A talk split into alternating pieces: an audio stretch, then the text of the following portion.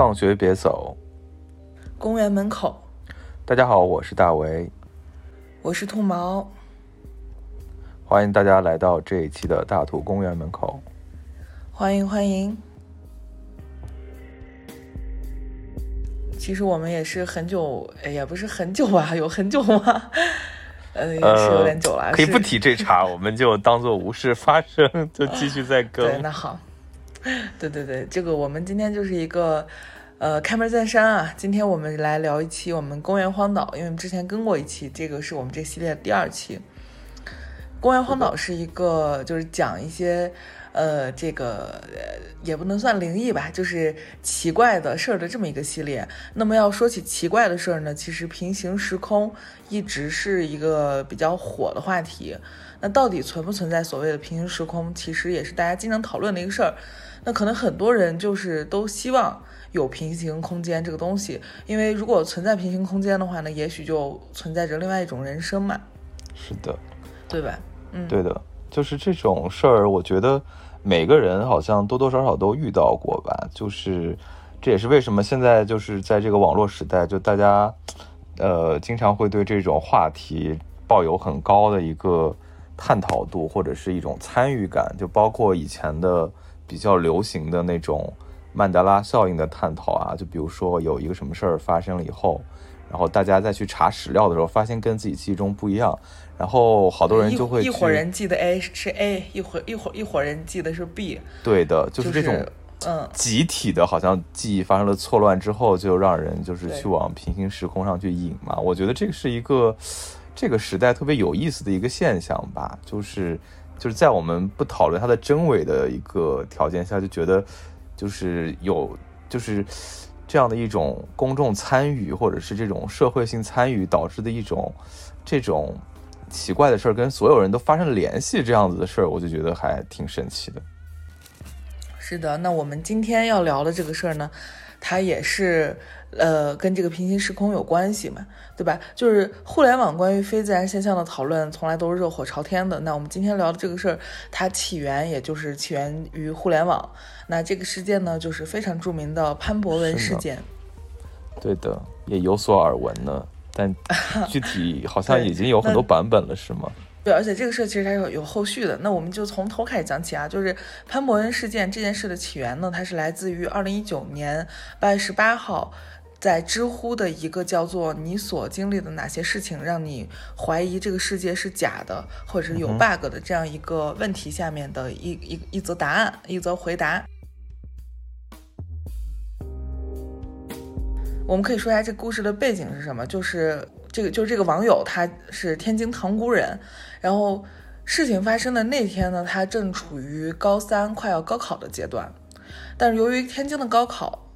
也竞争没有那么的激烈，所以说其实四月份他还是可以上体育课的。那事情发生就发生在二零一三年的四月二十五号，就是从他的答案来说，就根据他的叙述来说啊，就是事情就发生在二零一三年的四月二十五号。四月二十五号这一天，呃，我们的这个答主，我们这位网友他还在上高三。然后我们知道高考是六月份嘛，所以四月二十五号，他像他就是一个马上快高考的这样一个阶段。四四月份的时候，他还能上体育课，但是这是也是他高整个高三阶段的最后一节体育课了。嗯，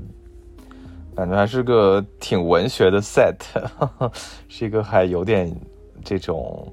让人能够联想，让人能够带入的一个设定呢。然后呢，故事就发生在他上最后一节体育课的这一天。他们这个体育课是属于那种走班上的，就是说属于有点像选修课，所以每个人都可以选择类似于呃篮球啊，或者瑜伽呀、武术呀，就各种自己感兴趣的项目。所以说你到你去上这么好对，然后你就去去去那个 项目，贵感觉是贵族学校。对，就是去项去那个所谓的素质教育嘛，是吧？就是你去那个项目下上上你的体育课。所以说，在这个项同一个同一个项目下面，就可以可能会遇见别的班的同学，就是他不是按像我们普通那种是论班上的那样的。所以呢，知道知道，对，他是大学的那种上法。所以说，我们的这个网友他就是选的项目是羽毛球，所以他就带着自己的羽毛球拍儿去上了这个最后一节体育课。然后他去去了之后，因为是最后一节体育课嘛，所以老师可能就说了几句道别的话，然后就录了一段高考加油的视频，就让他们解散，就自由活动了。不是自由活动了嘛，所以一部分女生呢就觉得啊要回回那个教室里就去复习嘛。然后当然也有带羽毛球拍的同学，也有想打羽毛球的，就是享受一下这种高三的难得的休闲的时光，所以就就去活动也是有的。那他就属于第二波，因为他带了羽毛球拍，他就准备和他的同班同学小温来一局羽毛球。然后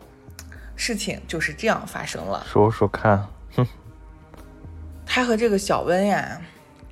刚开始他们俩是在这个甬道上打球，就是可能是在学校的一个小路上，他们两个打球。他们没打十分钟就觉得很晒，所以就说：“哎呀，算说找一个阴凉处吧，找阴凉的地方，我们继续打。”所以呢，他们就走到了宿舍楼的前面。然后宿舍楼和食堂是连在一起的。他们这个宿舍楼自从他们学校的就是全面的实行走读以后啊，这个宿舍楼就已经没有人住了，嗯所以就相当于是一个半荒废的状态。然后他们就走到这个宿舍楼旁边，就说阴凉处，他和这个小温就就说咱他咱在这儿打吧。然后正好就看到了十班的 L 君，就是他的一个朋友，以及十班的潘博文，这两个人也在宿舍的旁边的那个树荫底下打球，嗯所以相当于现在就是他们四个人就这样哎碰着了，碰着了之后，那作者就说这个潘博文呢就是他的初中同学。呃，初中是在三班，然后他们俩当时都是英语课代表，然后这个 L 君呢，就是潘博文介绍给他认识的，所以说相当于他们这些人都是认识的。那碰碰到 L 君和潘博文在这里打球之后呢，那我们的这个呃网友，然后就过去跟他们就是简单的聊了几句，就我们这主人公啊，大家就是简单的寒暄了几句，然后就开始和小温这个网友就开始和小温打，L 君呢就接着和这个呃潘博文一起打，他们四四个人就两两成对就开始打，打着打着，这个小温就觉得我们这个网友手劲儿太大了，就老把球打飞，就说我不想和你打了，然后。呃，他们就换了一下，就变成了网友和潘博文打，然后 L 君和小温打，现在就是这样的一个情况。换了一下，然后打着打着呢，对，然后打着打着呢，潘博文就把羽毛球给打歪了。这个歪了的羽毛球呢，就顺着这个宿舍楼，因为他们在宿舍楼旁边嘛，那歪了的羽毛球呢，就顺就顺着宿舍楼旁边的露出地表的那个换气窗，就从那个小缝里给漏进去了，就相当于漏到了宿舍楼里面。嗯那这个时候呢，因为这个羽毛球，这个呃我们的这个网友当时带的还是一个算是牌子货，就比较贵的一个专业用球，所以他就觉得有点心疼，就说：“那我们去把这个球捡回来吧。”那你现在要捡球，就必须得进到宿舍楼里去，是，而且他这个对他这个楼，它这个这个宿这个羽毛球漏进去的这个小窗，它还是属于从半露出来的地下室的那个通风窗里头漏透进去了，也就是说，他没有掉进这个宿这个宿舍楼的一楼，而是掉进了宿舍楼的地下室。哦，所以他们对他们现在要进去捡球，首先要进到这个宿舍楼里面去，然后要下到地下室里，然后找到那颗球捡出来。然后他们当时决定要进去捡进去宿舍楼里捡球的时候，一开始就其实没有抱太大的希望。但是因为平常这种半荒废的宿舍楼，我们知道它肯定就是锁着的嘛，因为没有已经没有人使用了，这种属于呃学校的资产，一般都是会锁着的。但是那一天他们过去，不知道为什么鬼使神差的楼门就没有上锁，然后他们用手一推，门就开了，然后里面有一股凉风和发霉的味道扑面就而来，然后这个时候潘博文就提出主动提出，他说去捡球吧。那你看，像一般像。呃，几个人呀，小男孩儿什么的啊，碰在一起，有人提出这样的要求那，大家又是大白天是吧？因为他们是中午第四节课嘛，上午第四节课已经到中午了，就觉得也没事儿，一口就答应了。那 L 君呢也觉得啊没事儿啊，那就一起去吧。所以最后就相当于只留下了小温一个人，说那你去吧，我给你们看这个那个球拍儿，对吧？你得得有一个人看球拍儿，然后他们三个人就是。呃，这个答主也就是我啊，我们接下来就用第一人称吧，就是这个我，还有这个 L 君，还有这个潘博文，他们三个人，那就进了这个宿舍楼去捡球了。然后呢，感觉这个宿舍楼里头就会产生 时空裂缝，荒废的宿舍楼本来就不建议大家作死进去，好吗？谁会进啊？多可怕！没进去听着都很可怕，好不好？是的。然后他们推门进去，一进这个宿舍楼，迎面而来的就是一堵墙，墙上就写着住各种住宿规定啊什么的。落款是二零零三年，也就是说是十年前了。因为这个事情发生的时候是发生在一三年。那往左走呢，就是一楼的宿舍，就是那种老式的木门，然后全都虚掩着，因为里面已经没有人住了嘛。然后这个楼楼梯间的尽头呢，是一个洗漱间，就是整个这个楼道里头，因为本来一楼就也很阴凉、很潮湿，再加上又是长久的没有人住、半荒废的一个状态，所以它就弥漫着一种很。很潮湿，然后类似氨水的一种味道，然后楼梯间呢就在一个阴暗的角落里。啊，那他们三个人呢就这种味儿，你说是怎么来的呢？感觉是不是有什么东西坏在里头了？感觉。啊，对，因为荒荒废了太久，你不管是什么灰尘啊，或者说是呃，可能有机物一些，这里就不能再说了。嗯啊，对对对，还有，你就说我们说我们说的科学一点，就留下的一些破烂呀什么的，它总它长久的埋在一楼，它也是会发霉的嘛，对吧？对，是的，对，所以他们就他们就顺着这个楼道就来到了角落里的楼梯间，因为他们这就是准备下去捡球嘛，对吧？然后他们进到楼梯间里面呢，就发现里面其实也不是很黑，因为我们刚才说过，它有一个半露出。半半露出露出地表的那样一个通气的气窗，所以它是有光线能够照进去的。呃呃，再加上时间又是刚好是正午嘛，所以阳光其实还是可以射到这个呃所谓的半地下室里面的。但是他们想要往下走呢，发现往下走的楼梯上横七竖八的堆满了课桌椅，就是这种呃一般就是会被当成杂物间嘛，对吧？就是也不要的课桌椅啊什么的就堆在那儿，看着就是有点让人发怵。然后这个时候呢，我们的答主就说，就说我们就用第一人称啊，就是我跟他俩就说，跟 L 君还有潘博文就说，那要不然就不剪了吧，因为有点毛，心里有点毛毛的啊，就不想去了。然后 L 君就跟我说说，那来都来了，就就就就走呗，就是很多事儿就是坏在一个来都来了上。是的。那既然来都来了，那就走吧。然后再加上这个 L 君他比较瘦，身子也很轻便，他就直接从这堆横七竖八的课桌椅上就翻了过去。那我就跟到后面，就是我没翻啊，我就绕了过去。绕了过去之后，我还顺便给这个潘博文搭了把手，就把他给拉进来。拉进来之后，这个我就是我们的答主，我和这个 L 君还有潘博文，我们三个就是沿着没有护栏的水泥楼梯一直往下走。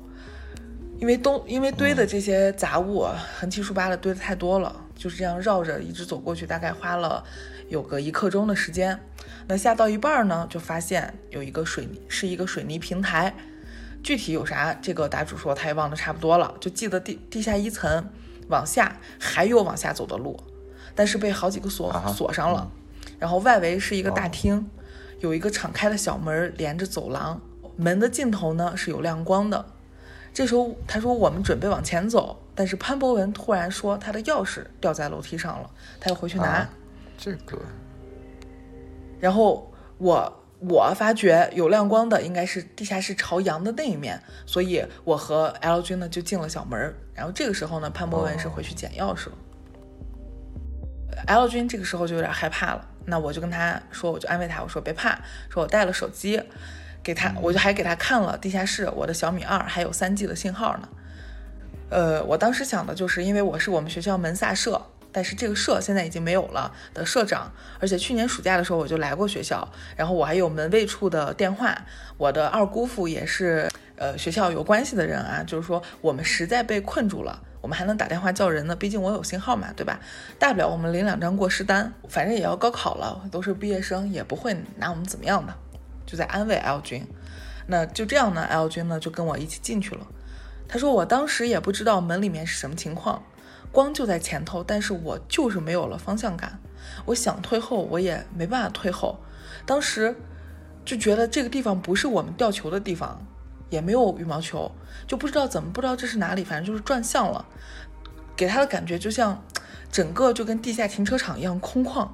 他说他当时也。不是恐惧了，就是感觉热血上涌，就跟 L 君说：“我们朝光跑。”听起来很像进了后室哎，就是那种呃，看上去就是一个不知道是什么地方的一个巨大的室内空间，听上去很像后室呢。你继续。对，所以他就他就。他就是一个转向了，就是完全的迷失了方向，只知道自己在一个巨大的空间里面，非常的空旷，但是不知道这是哪里，也不知道前后左右，也完全没有方向。他只是看到前面有光，他就跟这个 L 君说：“我们朝光跑。”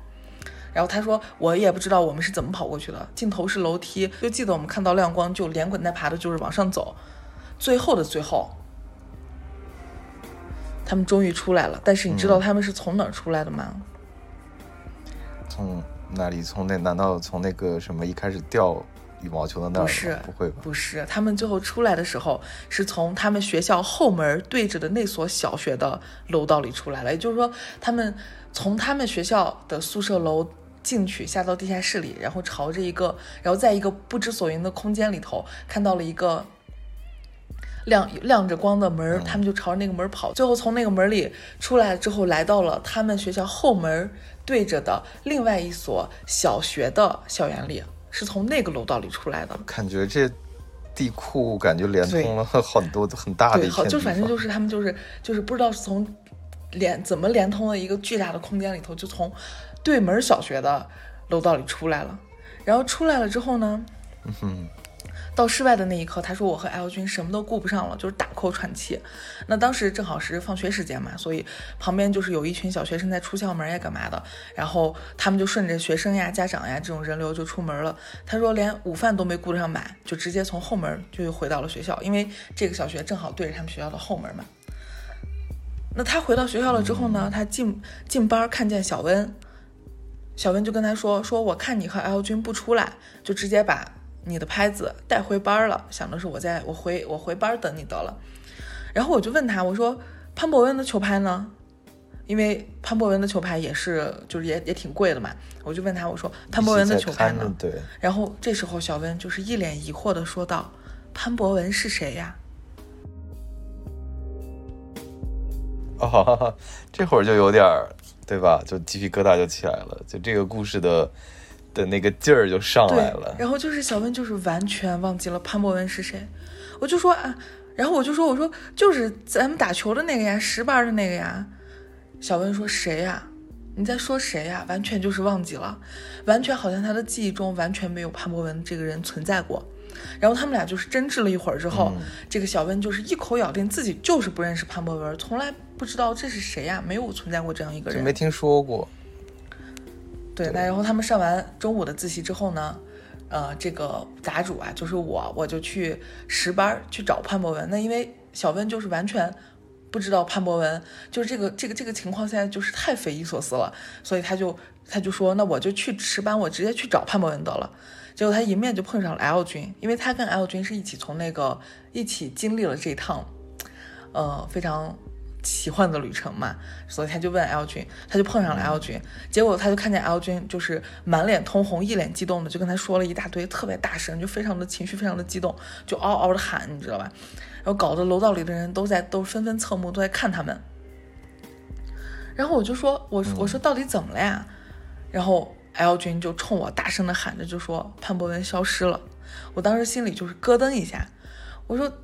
我说潘博文不会就是因为他要回去拿钥匙嘛，他不会当时在那个那个宿舍楼里头，或者可能那个半地下室，可能就摔了吧？L 君说不是的，L 君的眼泪当时都挤出来了，就是说他们都不认识潘博文了，他们全都不认他了，然后他们还说 L 君神经病。然后他们俩当时就是因为大声的在嚷嘛，然后年级组长当时还一个老师当时正好路过，还以为他们俩在吵架，还过来核事儿。然后十班就是潘博文和 L 君他们班的人，当时都不断的出来就说哎 L 君受刺激了，可能是中暑了呀怎么的。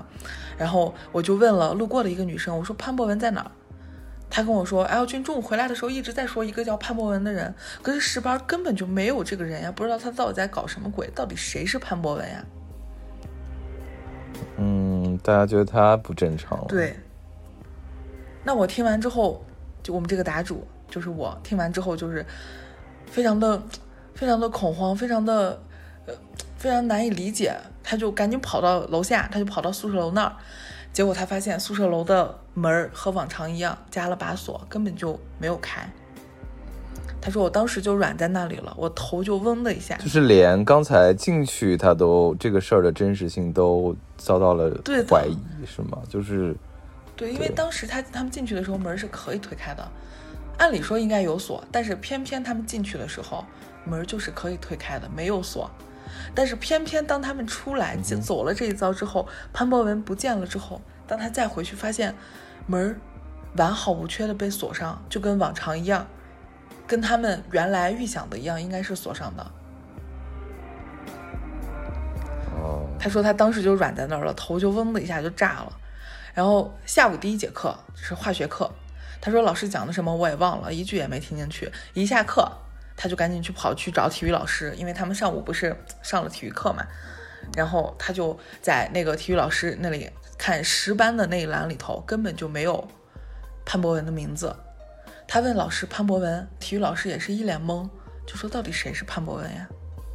他说我不想反正没有任何跟他相关的痕迹跟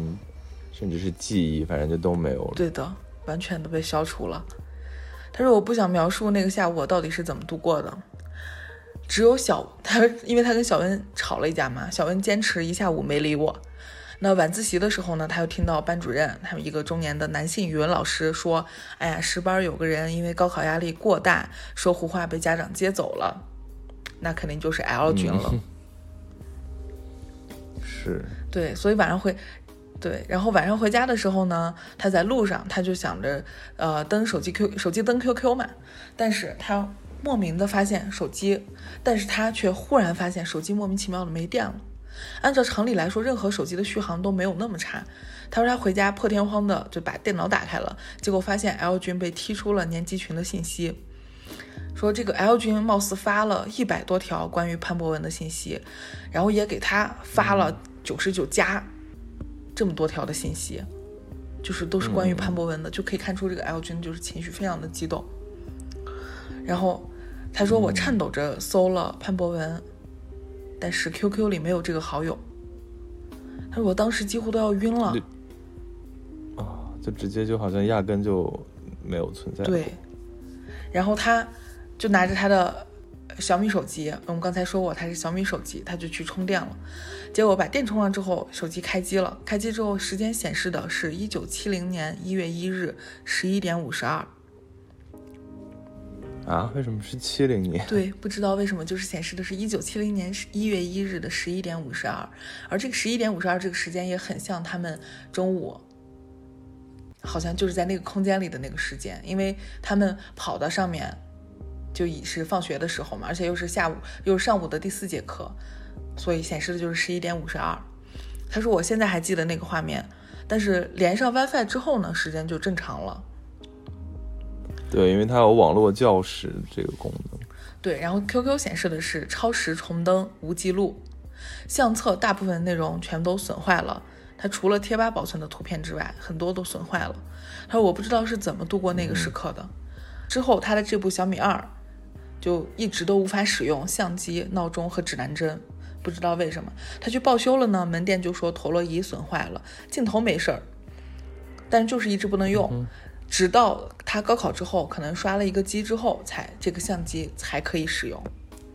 那潘博文这个人呢，就像完全没有存在过一样，除了答主和 L 君之外，所有的人都认为他不存在。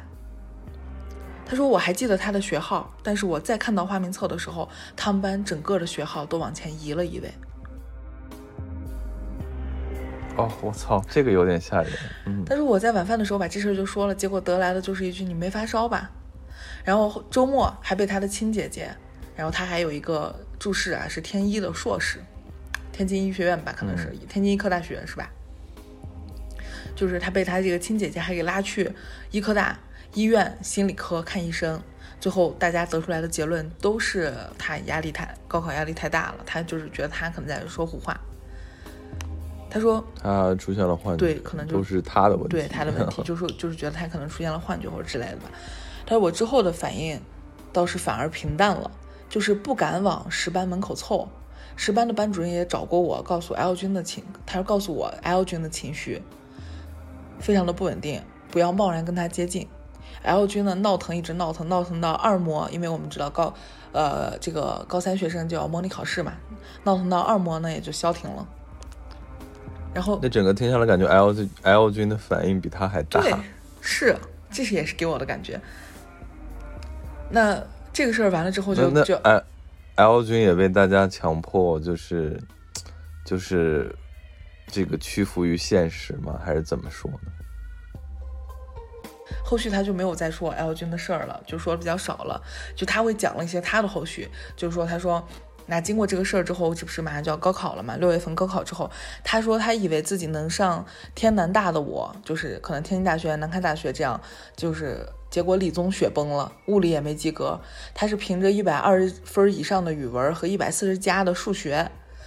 去了西南的一所二幺幺。然后小温呢去了北京学土木，L 君呢从二幺幺的水平也是掉落到了天津理工，说大二的时候就失联了。只是偶尔在朋友圈发代购，啊，我他说我听周围的人说他被送去土澳深造了，那老师们呢都当他高考之前就是大家难道已经受这个事儿震动到这种考学都不行，就是考试都考坏了，然后人生轨迹都被影响了吗？对，就是就是本来是二幺幺的水平，结果呃掉落到了他说的天津理工，然后大二的时候也就失联了，后来又去了澳洲，然后。从此之后，这个 L 君还被老师们都当都一直都当做高考之前心态爆炸的反例。反正总之，他说从此之后，每届高考之前都要开这种放松解压的年级会。啊，好惨，实惨！我靠，这个就是这个故事的一个呃大概，就故事的本体就讲完了。那他他还。写了一些关于他一些补充的信息，就是潘关于潘博文他记忆中的潘博文，他的那个消失的朋友的一些呃补充的信息，我们可以来看一下。他说：“我记得潘博文的小学是新港四小，初中是塘沽二中，他的生日是一九九六年八月十八号，甚至我还记得他家的住处是在新港街道的某个老社区。”他说：“呃，就是这我这个答主啊，说潘博文跟他约好，高考之后呢，要跟他玩游戏，玩的游戏叫《伊苏四塞尔塞塔的树海》。他也很喜欢徐良的歌，潘博文很喜欢徐良的歌，是泰达队的球迷。说我记得他这么多的信息，但是我就是无法证明他存在。他，比如说他刚讲到有地址，他之后他有再去那地址去去找过吗？”我觉得这也是一种求证方式吧，可能他去了之后也是没找到，或者怎么样，或者就说这个人没有这个人。对，没错。下面的很多网友都质疑他，因为他就是写完本体之后补充了几个信息就没了，然后肯定网友们就是疯狂的回复他嘛，然后他就又更新了几段。他说我和潘博文的关系真的特别好，初中班主任教数学，我们俩都是英语老师的课代表。嗯哼，他说特别感激老师。呃，出色的教学能力对我们英语水平的提升呀。他说，初三的时候，每晚都是我先送潘博文去浙小公交站等幺零七，然后再回家。他说，潘博文家住在北仑里。中考后的暑假，我去过他家，虽然我不记得门牌号，但我依稀记得有一块新港路大队的路牌和一个十分高的电线杆儿。他家记得是一室一厅，他说我记得他家潘博文家大概就是一室一厅，但是细节什么都忘了。说潘博文的父亲呢应该在国企，母亲呢在中原百货卖化妆品，因为潘博文的母亲送给了这个答主他姐姐一套迪奥的彩妆，所以记得特别清楚。他说潘博文在他的记忆中比较喜欢玩游戏，从胡侦探传说到老滚五，他说我他们俩玩了个遍。然后初二的时候呢，我们这个答主我还送给他了一张咪咪卡，就是可能什么游戏卡吧，我不太知道是什么啊。反正就是好像当年塞尔号有一个叫哈姆雷特的精灵，就是他拿我的号过的，这都是他补充的信息。就是他就是为了证明他真的有跟潘博文存在过这么多的互动，非常亲密的互动。嗯，就反正他说这些都是为了，可能一方面是给对，然后一方面给那些。质疑他的这些网友就就是答复呗，或者是对，是对是，就是网友呢肯定就要等后续啊，就网友肯定会也会像你一样去问他说，那你干嘛不上他家去找他呀？你去找他家找找不就完事儿了吗？然后啊对，他就说，然后他又说，他说他实在不记得具体的位置了，细节忘了，他只记得只记得他们俩一块儿回家，他把他送到某一个公交站，然后具体在哪儿，他说他找不到。嗯然后他就接着还补充，他说高中的时候他记得啊，高中的时候潘博文比较低调，依稀还记得他没有进学生会，足球赛呢貌似有参加过，不过具体的信息他也不记得了。高一的时候呢，有一回潘博文政治课写数学，还让老师给发现了，还被拎出去数落了一顿。然后潘博文还跟我吐槽，呃，说了这些事儿啊，所以说这件事情，这个答主印象特别深。然后他记忆中呢，潘博文的物理也不错，经常学老师用方言说话，什么掌心词、四指电、拇指力什么的，就是哦这些他都记细了得。对，然后这回还忆已经很细了。对，然后这个潘博文还借给他了一本更高更妙的物理一本书，有一本物理竞赛的用书，还落款落了潘博文的名字。然后啊，那答主说如这个材料在吗？对呀就比如说，对呀这个就已经款在。是一个铁证了吧，实锤了吧？如果真有哦这本书存在的话，哦但是但他也没展示，他只是这样说而已。对他只是这样说，因为他说，因为答主就接着说说，如果我能回天津翻箱倒柜，我也要把这本书找出来。然后他说，对，然后就没有后这关于这本书就没有后续了。然后他说，我印象最深的时候就是在一一年的清明节那天，我和潘博文还一起去看了泰达足球场，还一起去、他。他说：“我和潘博文还一起去了泰达足球场，看了一场泰达对墨尔本胜利队的的比赛，最后是一比一平这样的一个结果。嗯，这个就是他他就不停就是找补呗，就是知道就说他，呃，记得跟潘博文有这么多的细节经历什么玩意儿。对他的一些互动。那他说那天我和 L 君从就是那个地下室那个空旷的莫名的那个空间里头出来之后呢，其实也发生了不少诡异的事儿。他说我记得当时三轮复习，数学有选修四杠二讲矩阵的，和选修四杠六讲数论的，四杠六的拉格四杠六的拉格朗日差值法我怎么也弄不清。数学老师还跟我说，人傻是一辈子的事儿，你不要你用不要的二项式除多项式就行了。结果高考发，结果我高考的时候发现没有数论选择和矩阵大题，我还以为今年分布，我还以为今年他他就以为今年的出就出题的套路变了，结果，嗯，他说我我通过各种渠道，最后得到了一个结论，他说一三年就是他高考那一年，只有江苏和上海学了四杠二，四杠六就是拉格朗日差差值法、数论这些东西，全国任何一个地方都没有学，高三的学生都不学这个，他说，但是他却会，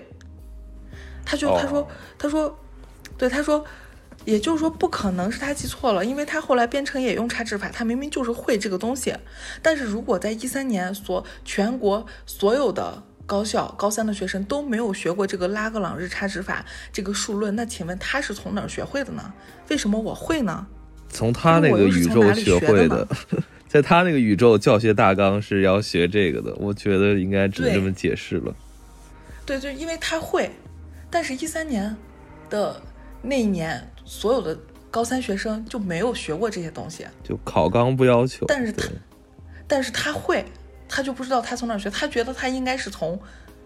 上学的时候就在数学课上就学了，因为会有选修四杠二、四杠四、四杠六什么的，嗯，所以他学会了。但是当但是当他查史料的时候，就发现资料显示一三年的高中学生没有学这个，但那他是从哪儿学的呢？他就对这个往回倒推的时候，他又产生了怀疑。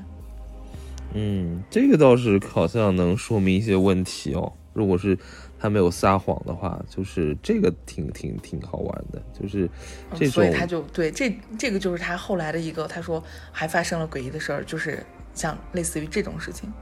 然后他还补充了一些信息，他说潘博文这个人身材偏瘦，戴眼镜儿，皮肤比较白。然后在我的记忆里沉淀了这么多年，我对他的印象也都渐渐的模糊了。然后他就后面就怼一些是怼网友的嘛，就是说啊，网友可能就说他是编的呀什么什么。他就说如果我是编的，我虚构这个人的意义又何在呢？他我直接瞎编的话，我不会去什么起点写文吗？我为什么要在这里瞎编一个？我能得到什么好处呢？说呃，就是一些就是完全的呃，就是怼网友，就是对网友的一些网友说他是编的，他的一些呃回应吧。嗯，但我然后他这就是他的一些更新。嗯，那后后续就然后是嗯嗯，就是他还是坚持这个的观点吗？还是说他也就因为不回应？因为他这个他不是他不是八月十八号潘博文的生日第一次在这个地方就是写下了他这个故事的本体嘛，然后后面他就一直在更新更新更新，因为当时讨论度也比较高，然后他到后面还更新了一次，他就说他说也是回应网友啊，因为网友就和我们一样都说那你去潘博文他家看看行不行呀，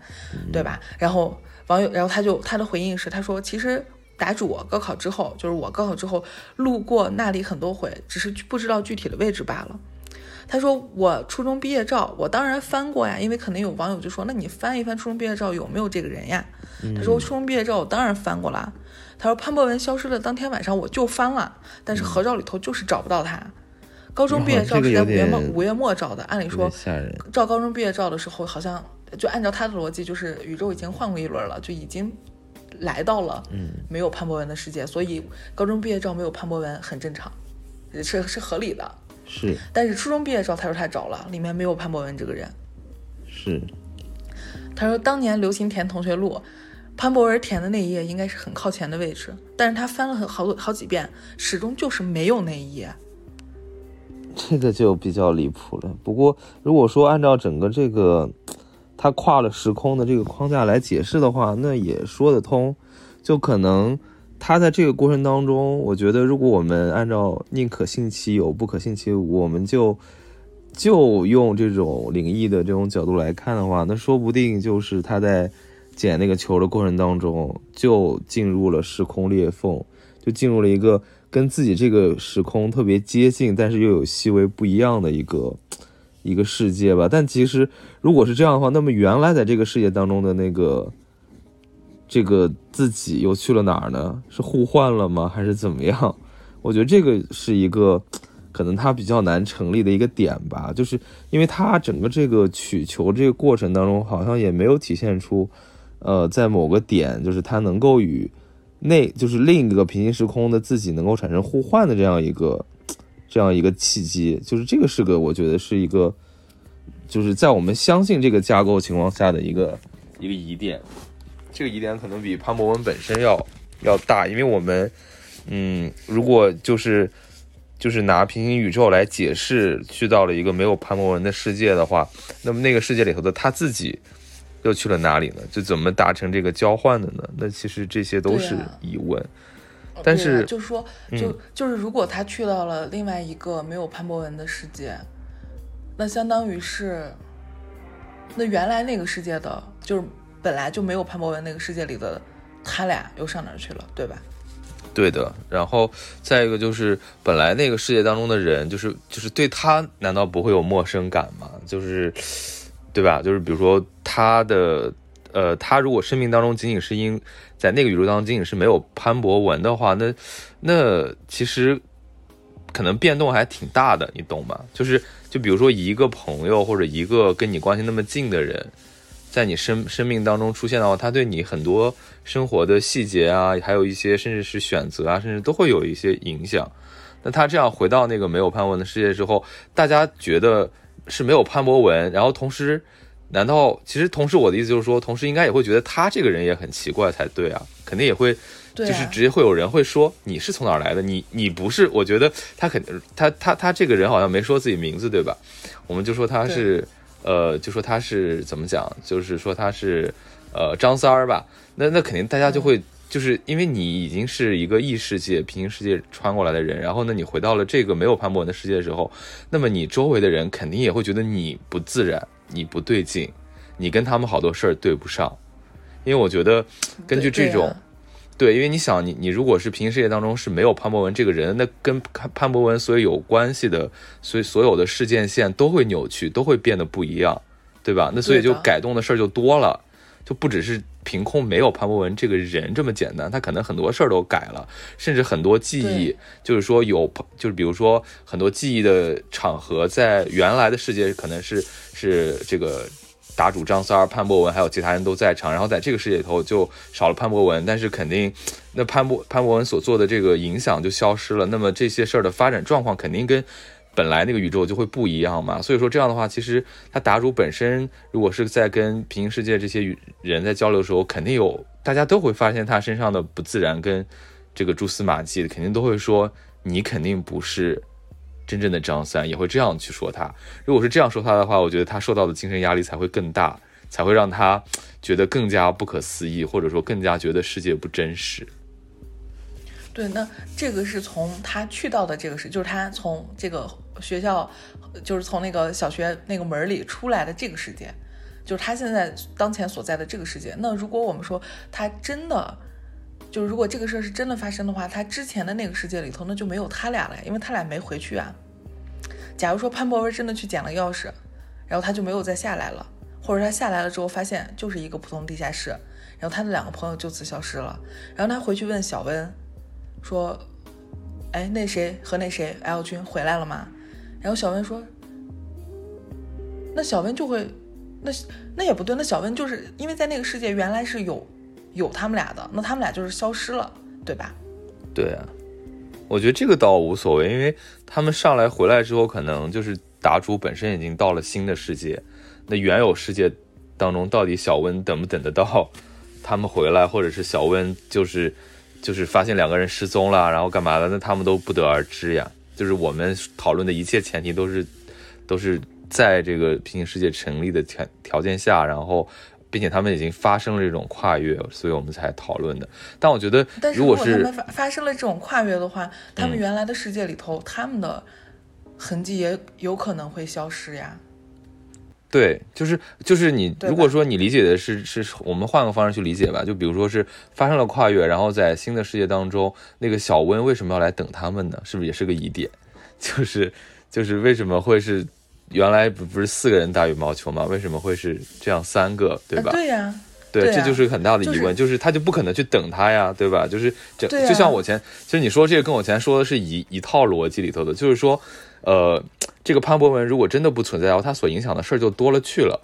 他甚至都不可能说让小温在门门口去守着他们，去等着他们，这个事儿可能都不会发生。你三个人凑什么球？四个人打羽毛球，这个事儿就不会发生啊。对啊，就是以及引起的很多前前后后的事儿都会有问题。所以说，我觉得这个就我们用非常逻辑的方式去先认为它是对的，然后你就会发现有好多。不对的，就是讲不通的地方出现。那这样的时候，其实我们就可以质疑这个作者真这个经历的真实性了。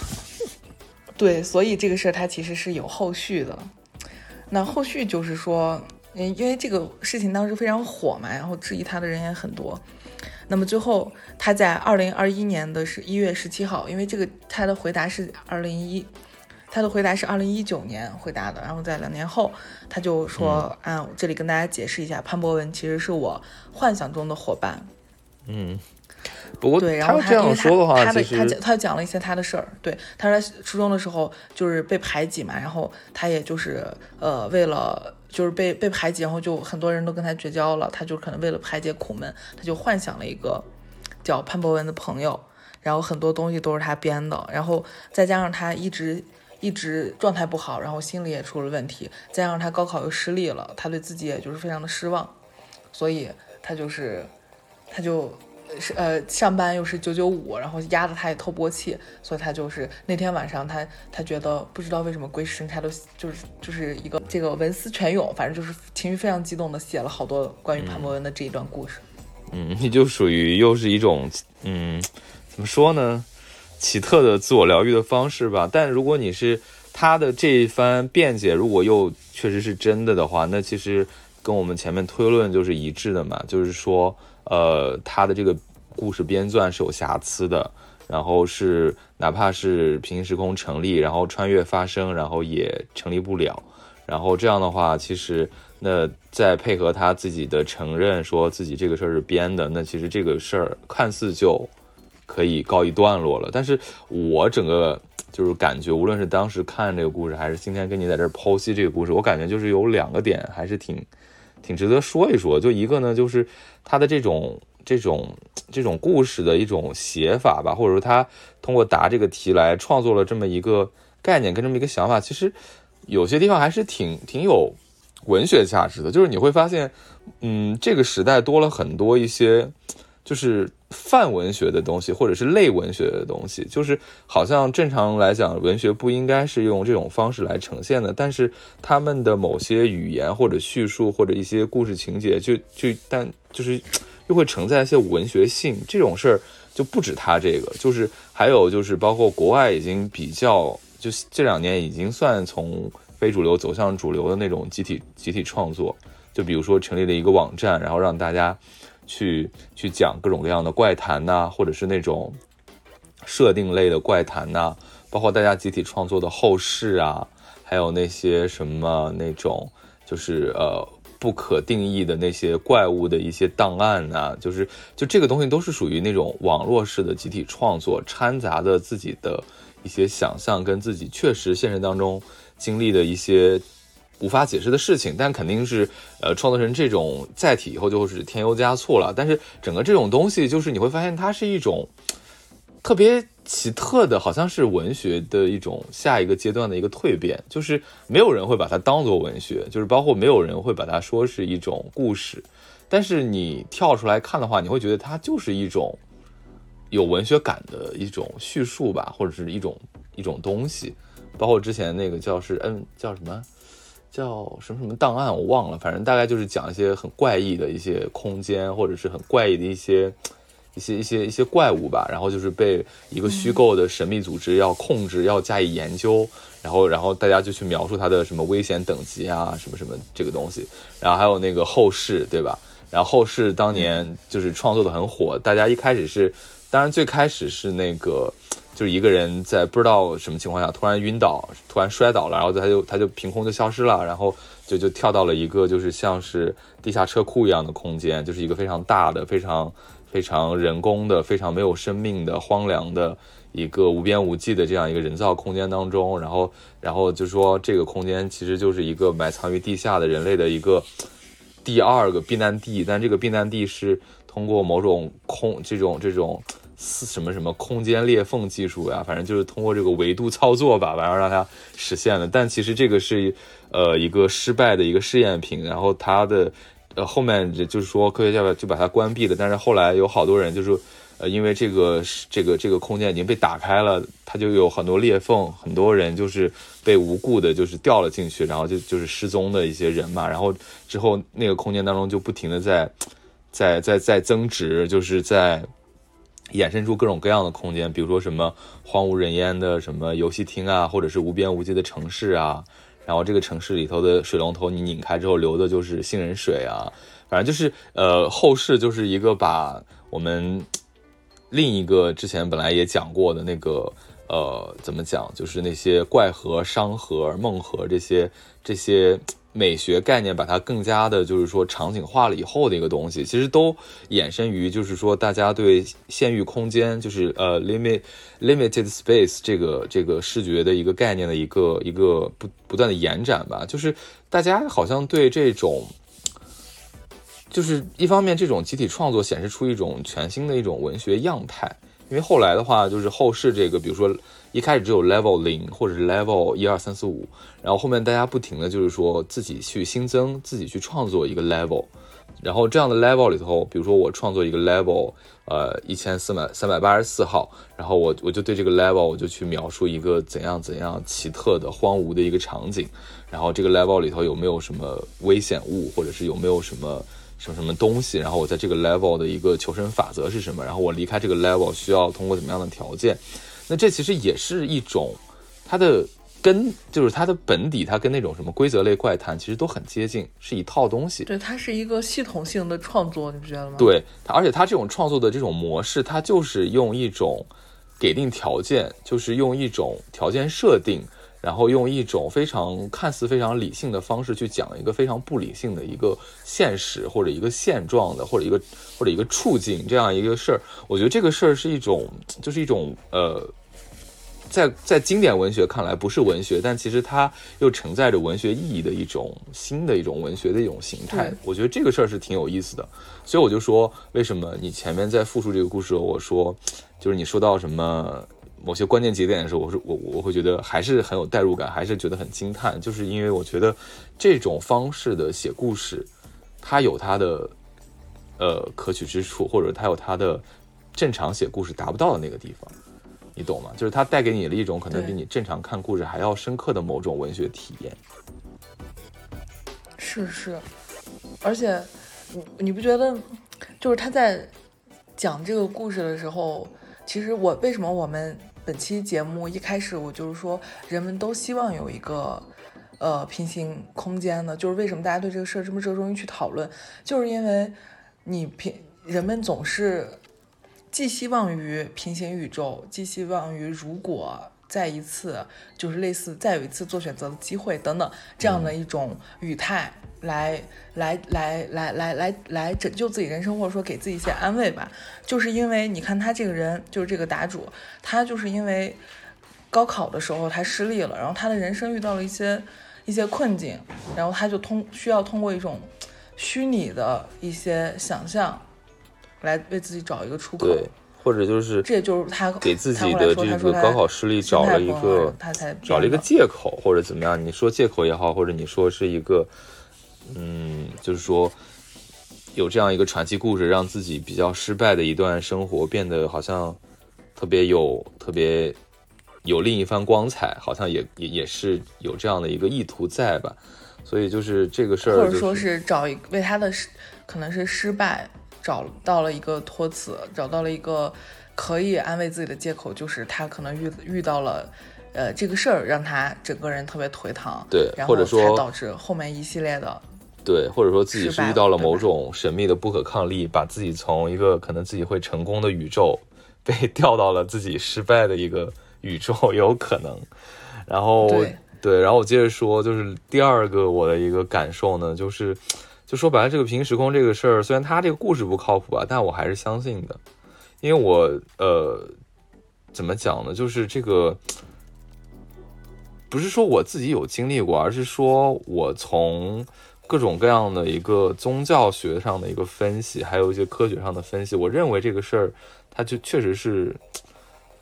存在的可能性要远远大于不存在的可能性。就是就是因为只有就是说一个一个一个不不停在演进、不停在在生成的这样一个世界。它的选择永远是多样化的这样一个世界，在在这个世界总的制造者眼中，它才有意义嘛？你懂我意思吗？就好像是你是一个程序员，你养了一千个那种呃虚拟的生命，你想让他们各自去演化，你你的目的是为了看到那个成功的，或者是就是去观察这一千个生命的演化，或者一千个这种呃这种路径的一个展现。那你想肯定想从中去提取一些你想要的一些信息。所以说，它就这个世界就不可能是个独苗。就如果说有最终最终的那个造物者的话，或者是有最终最终的那个第一推动力的话，它不可能让这个世界就只是一个单单独的一个一个东西发展下来，发展到今天。或你你这个你能不能理解？就是这个可能有点不太好好讲出来。就是就是就是，我是觉得就是在在在宇宙之外，如果有宇宙，但这些所有一切的宇宙可能也会有一个。有一个创造者，就如果说基于这个信信条的话，那这个世界不可能就只有一个宇宙，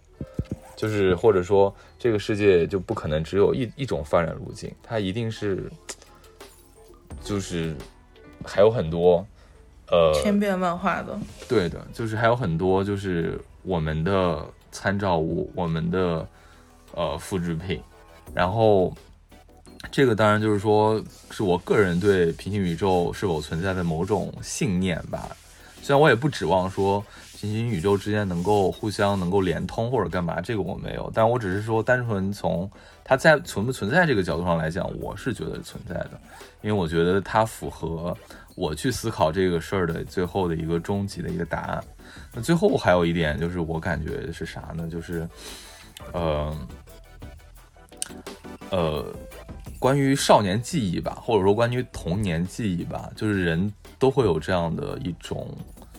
经历。就是为什么？就是说，当年学学语文课文的时候，老师就会说啊，你们看啊，那个我们学这篇鲁迅的这个《社戏》这个课文，然后你们可能现在肯定都没什么感觉，但是如果有一天你长大了回忆起这篇课文的时候，你就会感触良多。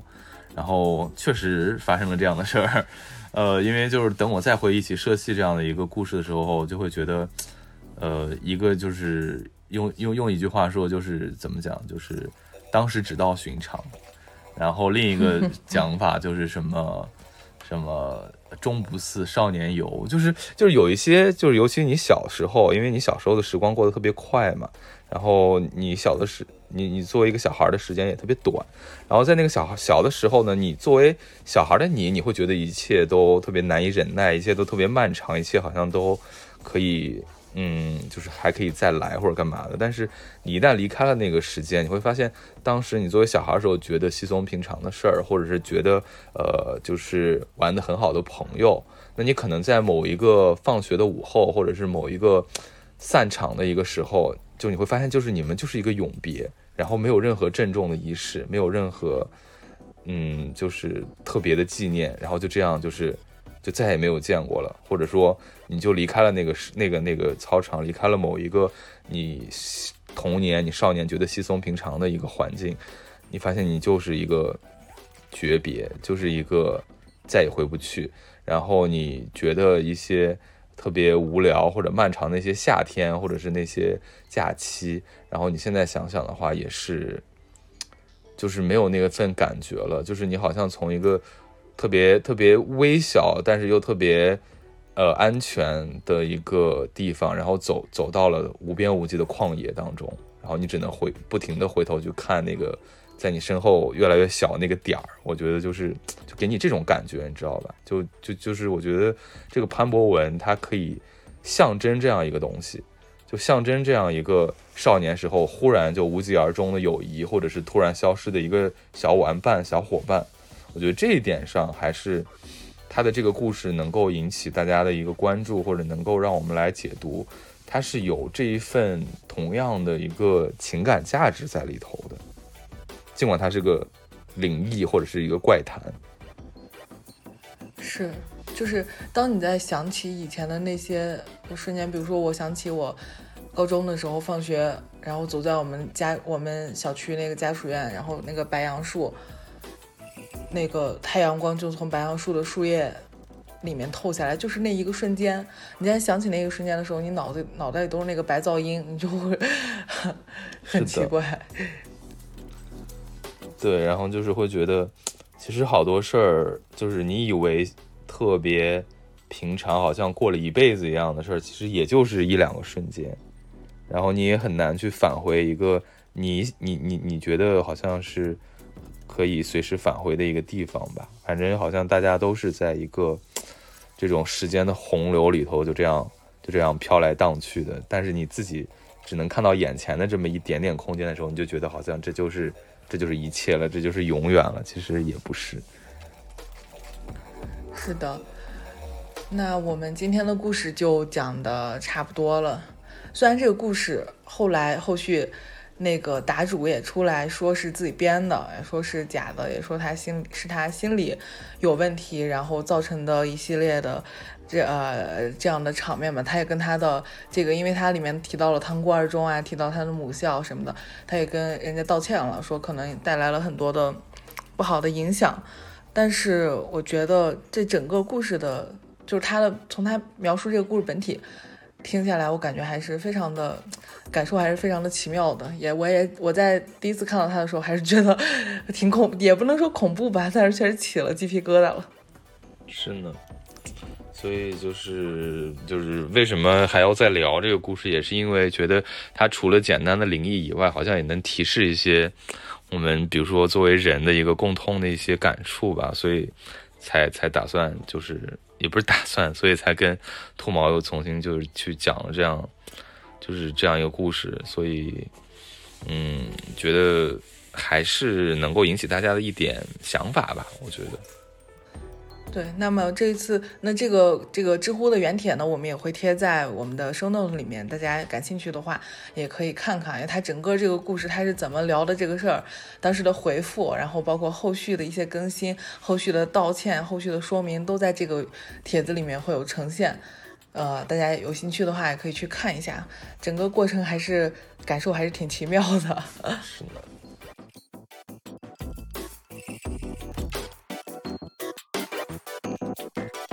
好，那么我们本期节目就到这里啦。放学别走，公园门口，我们下期见。下期再见。很快就有下期哦，不再割了。吓死人！忽然这一句，好好好，拜拜拜拜，下期再见。